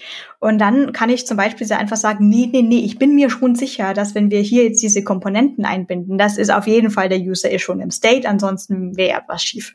Kann ich jetzt natürlich dann mit TypeScript einfach machen, dass ich sage, wie if User über die ganze Komponente. Ja, dann bekomme ich aber keinen Fehler dafür. Sondern im schlimmsten Fall hockt dann ein User, also ein Mensch von der leeren Seite und sagt mir auch nicht Bescheid, weil Vielleicht ist der Browser gerade kaputt oder ach, das war auch nicht mein Problem. Dementsprechend bin ich schon auch sehr auf der Seite von lass mal lieber failen, so ein bisschen eklig, aber dann bekommen wir gleich alle Error-Meldungen dieser Welt und fixen das. Ist eine Entscheidungsfrage. Äh, idealerweise habe ich meinen, fange ich das schon ab, throw mir einen Error an mein Monitoring-System und schreibe für den User, sorry, wir sind benachrichtigt, komm später wieder. Ist aber echt Aufwand, also. Ja, das ist wahrscheinlich auch eine eigene, eigene Podcast-Folge Ja. fast wert, das Thema. Äh, genau, äh, gut, dass du das sagst. Zurück zum Thema. übrigens auch. Ja. Ja, mach, boah, guter Aufruf. Also, äh, Episodenidee. Monitoring, wann brauchen wir Error, was zeigen wir den Usern? Uh, das nehmen wir auf. Ja, und äh, wie kann man sowas vielleicht auch in ein Bestandsprojekt implementieren, weil man da, das, das ist ja alles sehr spannend. Oh je. Genau. Ah, Das Ja, machen ja, wir ja. doch, das schreiben wir doch neu, Shep. Okay, ja, okay, nee, dann braucht man keine Folge machen. Sehr gut. Ja, wir verlangen einfach nochmal 20k dafür und schreiben das nochmal von vorne. Gut, ähm, zurück zu dem Thema mit den ähm, UI-Pattern-Libraries. Also für mich hat Storybook und Histoire beide unterschiedliche Vorteile. Ich kann nicht sagen, jetzt gibt's was Besseres. Es ist halt viel, viel kleiner und dadurch noch einfacher zu benutzen. Ähm, das Thema ist jetzt für mich dann abgeschlossen und ich würde gerne eher drüber sprechen, doch noch mal ganz genau, warum brauchen wir das denn überhaupt? Es macht Sinn, weil wir jetzt komponentenbasierte Frameworks haben und da kann man das machen, aber sollte man das machen? Jetzt haben wir schon über die Probleme gesprochen, wie ich muss mir auch dann überlegen, wirklich in welcher Organisation ich mir das anlege. Was den Vorteil hat, ich bin gezwungen, darüber nachzudenken. Das ist ein großer Vorteil. Das heißt, ich kann nicht einfach die Komponente runterschruppen, benutze sie und bin fertig, so dass es dazu führen kann, dass ich vielleicht zehnmal die gleiche Komponente schreibe und ich weiß es gar nicht. Aber was ich mich dann hauptsächlich gefragt habe, wenn wir doch Figma haben und wir haben doch Designer, wieso machen wir das Gleiche denn zweimal? So, die, die haben doch Komponenten und wir haben doch Komponenten. Und wir sind alle Menschen und können sprechen. Also wieso machen die einen Button 5000 Mal und ich mache den gleichen Button 5000 Mal? Gut, der eine Punkt ist, damit ich sehen kann, ob in jedem Browser die, die entwickelte Code-Variante von dem Button identisch ist mit dem Design. Aber das kann ich ja vielleicht auch so, das kann ich ja vielleicht noch auf andere Weisen testen. Und funktioniert, jetzt stelle ich ganz viele Hypothesen, die so in meinem Kopf hatte und Fragen, funktioniert es überhaupt, dass ich nur einen UI-Komponenten-Bibliothek im Code habe, wenn ich es vielleicht in Figma gar nicht habe? Oder ist es genau dann sinnvoll, wenn wir im, im Figma vielleicht nur Seiten aufgebaute Komponenten haben, aber da kein Komponentensystem? Und äh, wie sinnvoll ist das denn ganz überhaupt zu haben? Ja, also ich finde, ähm, auf beiden Seiten hat man natürlich den, den Vorteil, dass, ähm, dass wenn man zum Beispiel Buch führt über die Komponenten, die man hat und, ähm, und auch das äh, Entdecken dieser Komponenten erleichtert, ähm, man vermeidet, sich eben Arbeit doppelt und dreifach zu machen. Teilweise sind das ja auch ähm, recht komplexe Anforderungen an so Komponenten und ähm, äh, die, die, die will man vielleicht irgendwie nicht, nicht zweimal schreiben müssen. Da könnten natürlich jetzt zwei Komponenten sich Code teilen auch und so, aber im Grunde glaube ich, geht es, geht es darum und ähm, dann wir Entwickler, das hast du ja gesagt, ähm, wir können dann noch mal gegen verschiedene äh, Endgeräte testen. Ähm, je nachdem, um welche Komponente es geht, gibt es da ja durchaus ganz schön äh, heftige Diskrepanzen. Und wir finden ja auch äh, Fehler durch Dinge, wo wir eben davon ausgehen, dass bestimmte Browser alle irgendwas implementieren, was wir nutzen. Und dann stellt sich heraus, ich sage jetzt mal ganz zufällig, äh, der Safari, der unterstützt irgendeine API nicht. Ist jetzt mal so aus der Luft gegriffen, dieses Beispiel. Also das entdecken wir natürlich äh, mit sowas und vor allem können wir dann auch direkt sagen, okay, es, äh, das Problem kommt aus dieser Komponente, weil nur die wird daher jetzt gerade angezeigt. Genau, und dann, äh, wie verhält die sich responsive? Ich finde, das ist ja mit sowas wie äh, äh, Figma und Co. nicht ganz so leicht ähm, irgendwie zu, zu testen. Also ich finde das schon total gut und, und, und sinnvoll und man kann ja auch äh, quasi dadurch ganz gut feststellen, wenn Fehler passiert, eben wer, also wer im Sinne von welcher Teil meines Codes äh, hat das denn jetzt verbockt. So kommt das, hatte ich das schon irgendwie früher in der Verarbeitung, da wo du quasi deine, deine ganzen Daten entgegennimmst und waren die schon alle kaputt oder ist es dann am Ende die Komponente, die die, die Daten kaputt gemacht hat? Der größte Vorteil für mich ist die, der Zwang, dass ich mir das, dass ich mir einiges vorher überlegen muss. Und das Gefühl, das ich habe, weil ich das auch so gelernt habe, so gewohnt war, ich bekomme ein Design mit der ganzen Seite und da ist sehr oft auch gleich sehr viel Logik dabei. Das kommt natürlich sehr auf das Team, auf das Projekt und Produktmanagement auch an, wie so Sachen angegangen werden. Aber ich gehe mal davon aus, ich bekomme jetzt eine Seite, die hat neue UI-Elemente und sehr viele ich muss im JavaScript auch sehr viel Logik schreiben, wie ich Daten repräsentiere. Vielleicht keine Business Logic noch dabei oder es gehört alles ins Backend, aber ich muss eine Logik schreiben, wie ich es präsentiere. Zum Beispiel, ich habe eine Liste an zehn Usern und ich schreibe, ich möchte davon drei sehen und dann schreibe ich plus sieben. Und der, der Fehler, den ich dann auch gerne mache, ist, dass ich so top to bottom implementiere. Das heißt, ich mache irgendwie erstmal das Seitenlayout, dann meine ich ganz viel JavaScript, weil das macht ja alles dafür Spaß und das ist so lustig und dann kann ich Unit-Tests dafür schreiben und das ist schön. Und dann habe ich schon das Gefühl, jetzt bin ich so fertig. Also ach nee, muss mich ja noch um UI so richtig kümmern. Und ähm, dann, dann wird es teilweise schwierig, wenn ich dann frage, äh, Hupsi, Designer, wie war denn das gedacht, wenn das jetzt zweizeilig wird? Ja, dann passiert das. Mobile zum Beispiel. I, oh, oh je. oh je. Und das, das kann ich jetzt aber nicht mehr machen. Du, da technisch, technisch könnte das Browser nicht unterstützen. Kann man nicht machen. Nee, Scherz. Wenn ich das jetzt andersrum gemacht hätte, wenn ich mir gesagt hätte, okay, ich habe jetzt ein Design bekommen jetzt muss ich mir erstmal überlegen, welche UI-Bestandteile habe ich und mal mir erstmal Boxen und kann dann sagen, das haben wir noch nicht als UI-Komponente, das werde ich mir jetzt zuerst bauen. Dann gehe ich in einen Call rein mit Designern und sag mal, schau mal, das verhält sich jetzt so und so. Ist es jetzt so, wie du gedacht hast? Und was sich dadurch ganz automatisch auch von alleine löst, ist das Problem von den, wer dafür zuständig ist, wie diese Komponente in das Layout einfließt. Weil je mehr ich das von oben herab baue, desto höher ist die Wahrscheinlichkeit, dass meine Kindkomponente als im ersten HTML-Tag einen if, äh, if bekommt. So soll ich mich selbst überhaupt anzeigen? ist irgendwie falsch. Das müsste doch der Parent wissen, ob ich diese Kindkomponente brauche oder nicht. Oder Kindkomponente sagt, ich bin übrigens 600 Pixel breit. Nee, du bist halt in diesem Kontext 600 Pixel breit. Nicht du bist 600 Pixel breit. Dein, dein Container ist 600 Pixel breit.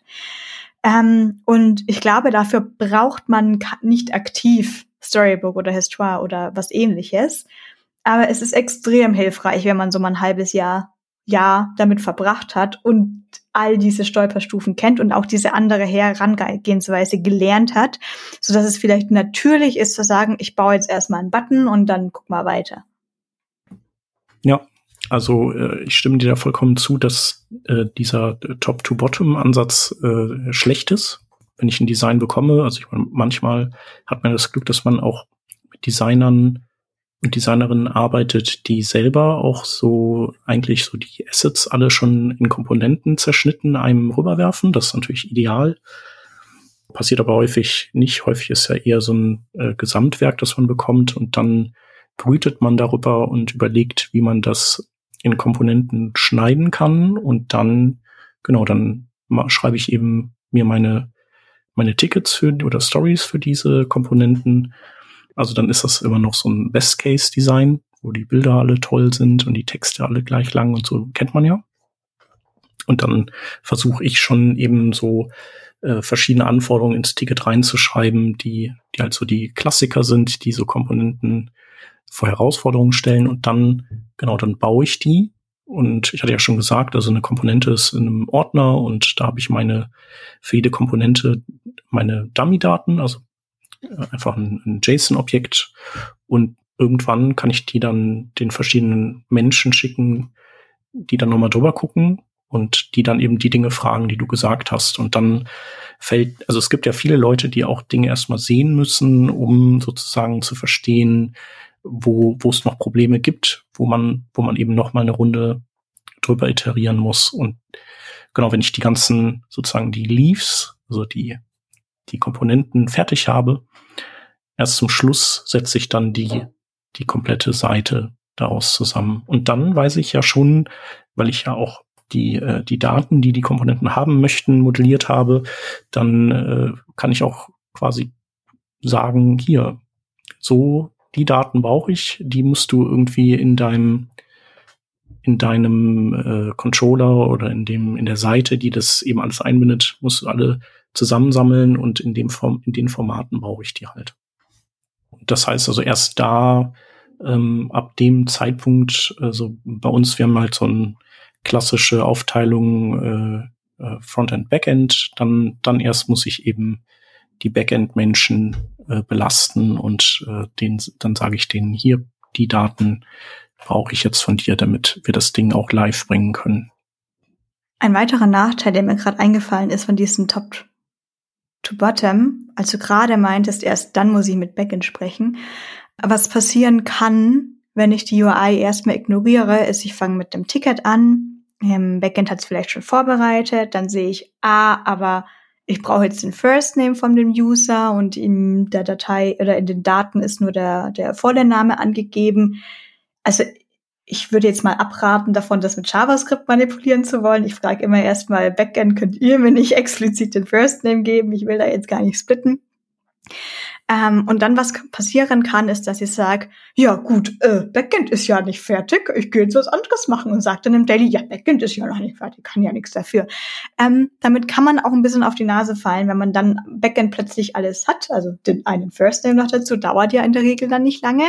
Und dann feststellt, oh, ich hätte vielleicht einfach stattdessen in der Zwischenzeit mich um die UI kümmern können, weil das war so einfach kurz mal aussah, ist oft gar nicht mal so einfach in der UI dann umzusetzen, weil ihm dann auffällt und das passiert, wenn man nicht in dieser sehr glücklichen Situation lebt, wo man so ein großes Designteam hat, dass die einem schon alles gestückelt geben können, sondern dann fällt auf, oh, was passiert bei Hover? Was passiert bei Focus? Oh, was passiert eigentlich hier? Und wenn der, der Input länger ist.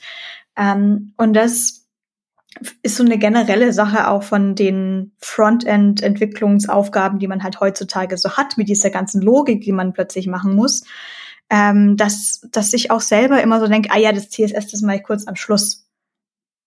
So ungefähr. Ja, ich, also UI finde ich ist halt immer das alleranstrengendste. Also immer, wenn man Dinge bauen kann, wo es keine UI für braucht, oder man hat alle UI-Komponenten schon rumliegen, ja. dafür, dann ist immer cool. Das geht immer ratzfatz. Aber wenn man die nicht hat, und also, und wenn es nicht einfach nur irgendwas Triviales ist, dann, ähm, ja, dann wird's, ist es halt einfach Arbeit. Ne? Das artet dann in Arbeit aus, ist ja auch richtig, ist ja in Ordnung, aber es ist tatsächlich so, immer wenn UI gebaut werden muss, finde ich, dass ähm, das zieht sich dann einfach, bis es dann alles rund ist und gut läuft.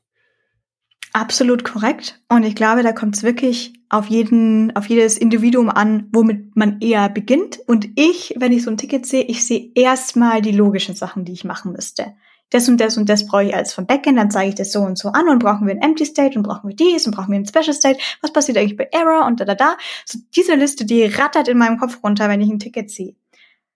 Was leider, und ich weiß, ich weiß nicht, woher es kommt, so noch nicht in meinem Kopf runterrattert ist, was passiert mit dem, also ja, wenn ich einen Namen sehe, dann frage ich immer, was passiert beim längeren Namen. Aber das, das, das, das, das, das sehe ich manchmal nicht gleich und wie, wie sehr ich teilweise verzweifelt bin, wenn ich irgendwie was äh, anzeigen muss, was eine linke Seite und eine rechte Seite hat. Aber beides hat dynamischen Input, also User-Input, der da dann reinkommt.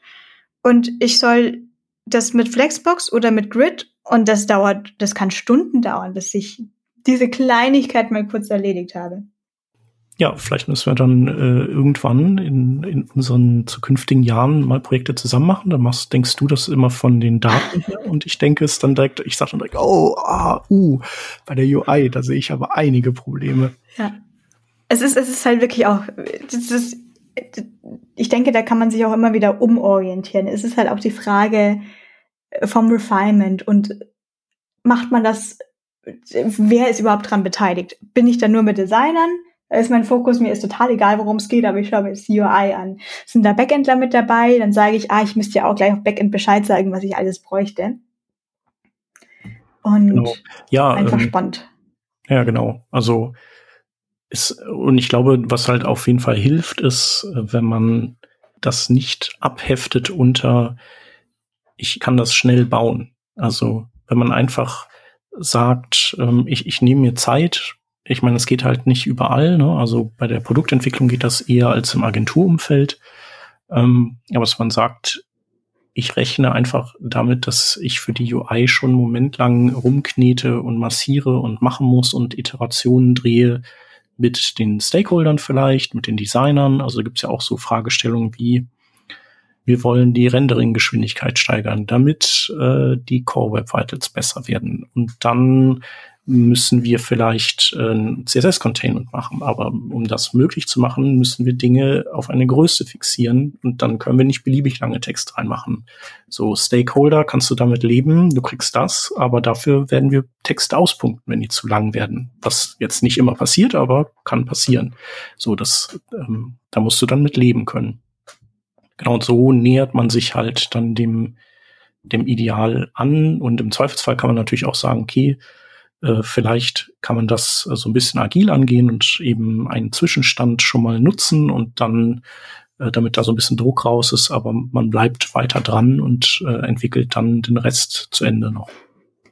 Für das Thema UI-Komponentenbibliotheken dann. Persönliche Meinung von mir ist, dass ich das eher positiv finde. Ich verstehe alle negativen Sachen, wie man hat halt einfach ein Ding mehr, worum man sich jetzt kümmern muss. Man muss das wieder upgraden. Das kommt vielleicht mit Breaking Changes. Man braucht vielleicht einen Developer mal für drei, vier Tage und die Person kümmert sich dann nur darum, das alles zu handhaben. Und man muss wahrscheinlich README schreiben, mit dem Team trainieren, wie wollen wir denn dieses Tool explizit benutzen? Weil so straightforward wie das erste Tutorial ist es dann eben selten. Und da schätze ich, dass ein Fehler, der dann begangen wird, eben sein kann, ist, wir haben uns jetzt irgendwie hier zwei Monate damit beschäftigt, nehmen wir Histoire oder Storybook, haben uns entschieden, okay, los geht's, tschüss. Da, da hört es noch nicht auf. Und ich denke, es kann dann extrem mächtig sein, wenn man nochmal diesen zweiten Schritt macht und sich zu überlegen, wie benutzen wir es eigentlich? Oder wir merken, wir haben es ein bisschen falsch benutzt. Wir würden jetzt gerne von Atomar und Molekül auf eine, eine andere Struktur umsteigen. Wir beißen jetzt hier einen Apfel und wir machen das einfach aber sonst, wenn ich diese negativen Sachen noch sehe, wie es ist halt ein doppelter Arbeitsaufwand, das ist ja auch nur eine Seite der Medaille. Ich weiß ja nicht, wie viel anderen Arbeitsaufwand ich mir erspart habe, wie doppelte Komponenten zu schreiben, diesen ganzen Iterationsprozess vielleicht nochmal mit einem anderen Designer zu haben, die auch nicht wissen, dass das schon existiert. Und nochmal, was passiert bei zwei Zeilen? Sollen wir punkten? Sollen wir dies? Sollen wir das? Diese ganzen Gespräche kann man sich dann sparen, wenn man weiß, wir haben ja die Komponente schon, ist ja super. Das erspart man sich ja schon durchaus. Ich finde es weiterhin sehr spannend und das muss dann jedes Team für sich selber wissen, wie viel macht man in Figma, wie viel macht man in einem UI-Komponentensystem, wer macht was davon. Macht man nur, nur auf einer Seite oder was man da eben für so Gespräche hat.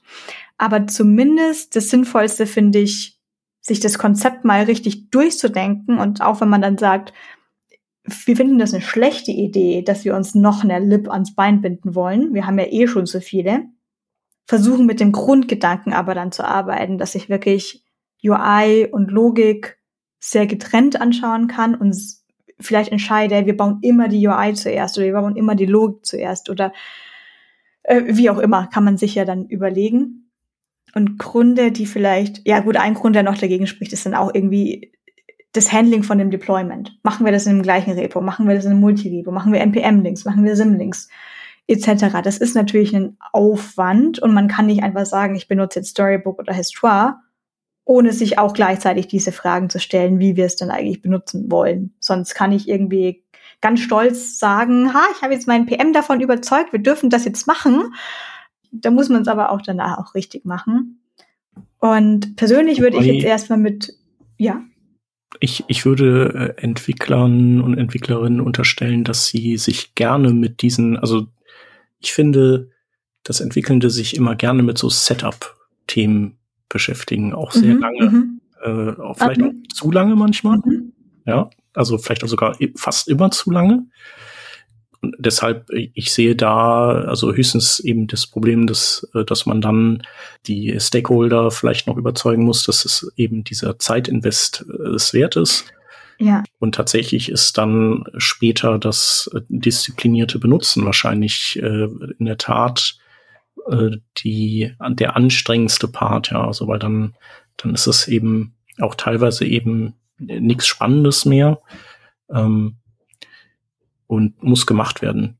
Aber das ist auch vollkommen okay, ja. Also wir haben ja viele Themen, die, die so da reinfallen. Und ähm, ich glaube, ich würde sagen, es ist auch in Ordnung, wenn man vielleicht ähm, am Anfang bestimmte Dinge, also oder Dinge sich herausstellen, dass man sie falsch angegangen ist, weil mhm. und, und, erst recht würde ich dann sagen, sollte man äh, so eine Pattern Library weiter benutzen, weil man ja jetzt weiß, wie es geht. Also mit jedem Mal, wo man irgendwie mal in eine Sackgasse gelaufen ist, wird man ja besser und äh, lohnt es sich ja eher, das Tool eben nochmal äh, neu aufzusetzen, als dann in die Ecke zu pfeffern.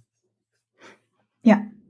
Wenn ich jetzt ein neues Projekt anfangen würde, ich würde sofort was davon mit installieren, ähm, weil dann ist es schon mal da und dann kann man sich immer noch dagegen entscheiden und sagen, funktioniert jetzt für uns nicht, wir können das wieder entfernen. Andersrum ist immer ein bisschen schwieriger, wenn ich die, äh, den, den Code schon habe, die Komponenten schon habe und dann diesen Berg an Arbeit sehe, ja, dann muss ich ja für diese schon geschriebenen 100 Komponenten das noch nacharbeiten.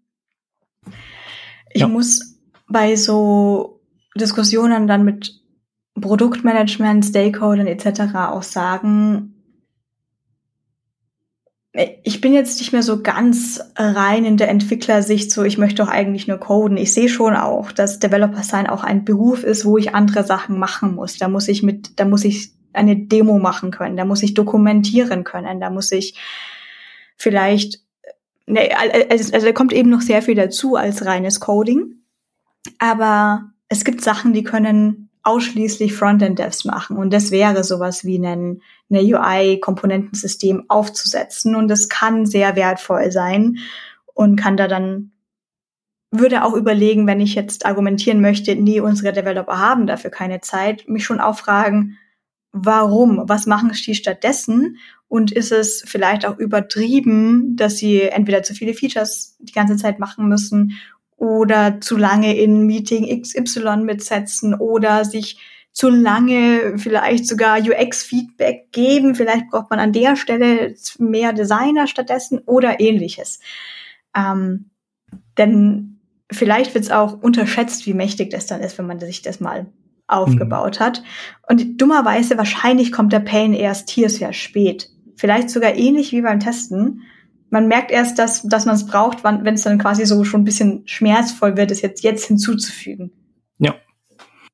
Ich äh, wollte noch einen Vorteil für die Stakeholder sagen. Du hast es ja auch so ein bisschen angedeutet. Ähm, wenn du so eine Pattern Library oder so eine UI-Komponentenbibliothek hast, dann kannst du ja auch deinen Fortschritt viel transparenter ähm, kommunizieren, weil wenn du, sagen wir mal, du kriegst eben immer diese, diese Seiten als, als Ganzes rübergeworfen, dann mhm. erscheint das ja gegenüber, also anderen Leuten so, als, also, die stellen sich halt möglicherweise die Frage, also, wo, wie, wo sind wir denn jetzt damit? Ja, also, sind wir jetzt ja. bei, eher bei 20 Prozent oder sind wir schon fast da? Und wenn man das eben klein schneidet, genauso wie bei eben zu großen Stories, schneidet man das allerdings eben in einzelne UI-Abschnitte, äh, dann äh, sieht man den Fortschritt und man kann natürlich auch schnell wieder zurück in die Feedback-Loop gehen, weil man ja schon sieht, aha, die und die Komponente haben wir schon. Oh, da müssen wir aber jetzt irgendwie noch mal vielleicht drüber sprechen. Ähm, das hatten wir uns anders vorgestellt und die können dann alle auch direkt wieder weiterarbeiten. Ja, absolut richtig. Und wenn man nicht aus dieser reinen Coding-Sicht ist, ist es vielleicht auch schwer, sich vorzustellen, was man jetzt eigentlich als Frontend-Dev schon zeigen kann. Weil man arbeitet ja schon, man sagt, man hat jetzt so 40 Prozent, ja, dann zeig doch mal es funktioniert meistens wirklich gar nicht. Ich muss wirklich dann irgendwie, also ich muss jetzt mal kurz mein ganzes Setup hier, so meine ganzen Properties ändern und dann sehen wir State Nummer zwei und äh, vielleicht funktioniert das jetzt nicht, weil vielleicht stürzt mir jetzt kurz das mhm. an. Das, das, das geht. Die Komponente halt. müsste ich mal noch kurz äh, äh auskommentieren, die ist irgendwie noch buggy, dann rendert das nicht. Ja, genau. Ja. Nee, das, genau, das ist so, die kann ich schon was sehen, äh, Befriedigung einfach, wenn man, wenn man das so ja. äh, aufschneidet und dann eben einzeln ja. abliefert dann ist es teilweise wirklich nicht einfach zu zeigen, was man schon hat, wenn man diverse Übergänge noch nicht hat. Dann hat man zwar, man weiß als Developer, ich habe ja das und das und das schon erledigt, man kann aber vielleicht sogar noch gar nichts sehen. Das passiert sehr oft. Ja, Genau, also ich bin auch ein großer Fan von diesen Dingern. Ich äh, weiß, wenn man in Agenturen arbeitet, dann schafft man das eigentlich nicht, weil die Projekte auch zu kurzlebig sind. Also das ist ja schon hm ein initialer Aufwand, äh, den man da äh, hat mit. Und ähm, also war zumindest so bei mir, äh, dass, dass wir uns das immer, also wir haben es immer gewollt. Also ich glaube, wollen tun das schon viele Leute, wenn ich jetzt mhm. nie auf andere schließe. Aber ähm, ob man immer die Zeit äh, und das Budget kriegt, das dann umzusetzen, steht auf einem anderen Blatt. Aber wenn man Produktentwicklung macht, dann äh, denke ich, sollte man das in jedem Fall tun. Ähm, das lohnt sich, lohnt sich auf immer. Genau. Und es ist auch ein beeindruckendes Werk. Also man kann dann auch einfach mhm. sehr gut anderen Leuten kommunizieren, was man, was man so macht. Also auch, auch da so für, für fürs Ego oder für vielleicht äh, die Familienmitglieder, die jetzt in dem Bereich nicht aktiv sind, wenn man irgendwas Visuelles hat, was jeder sich angucken kann und äh, mit rumspielen kann, das äh, bringt irgendwie ganz viel Klarheit. Genau. Ja, also ähm, ich denke, dann äh, bliebe uns nur äh, die Community, die Hörerinnen und Hörer mal zu fragen, ähm, wie, wie eure Erfahrungen mit diesen ähm, UI-Bibliotheken so sind. Dafür könnt ihr uns antwittern oder eine Mail an comments at workingdraft.de schicken. Oder ihr könnt uns auch eine Audioaufnahme schicken, wenn ihr möchtet. Wenn ihr selber auch irgendwie Input habt zu dem Thema, dann meldet euch auch gerne bei uns und dann äh, quatscht ihr mal mit uns über eure Sicht der Dinge. Und der Vanessa sage ich vielen Dank, dass du dieses Thema mitgebracht hast. Ähm, mhm. Ein super Thema. Ich komme gerne nächstes Mal wieder. Das ist super. Das ist sehr gut. Genau, nächstes Mal geht's ähm, wahrscheinlich, äh, was war das? Barrierefreiheit war das, ne? WCAG Standard. Genau. Ja, Das wird auch das ist ein ganz anderes Thema, aber auch total spannend und äh, oh, wichtig. Ja. Und genau. Alles klar. Dann bleibt gesund und munter und wir hören uns äh, dann bei der nächsten Episode wieder. Ciao. Tschüss.